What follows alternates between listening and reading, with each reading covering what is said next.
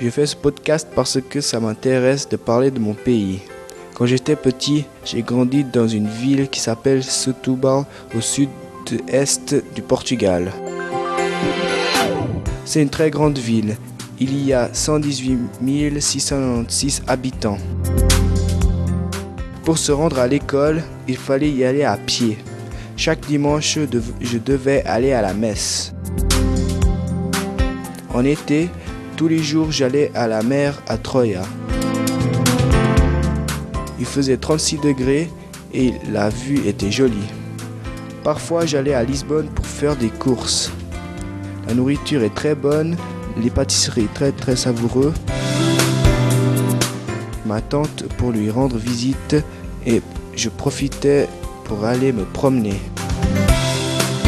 J'ai également visité l'aquarium et le zoo. Revenons à Setúbal.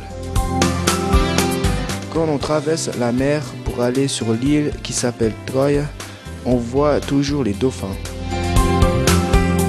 Les gens vont faire de la pêche aux sardines, carapau et le plein d'autres poissons.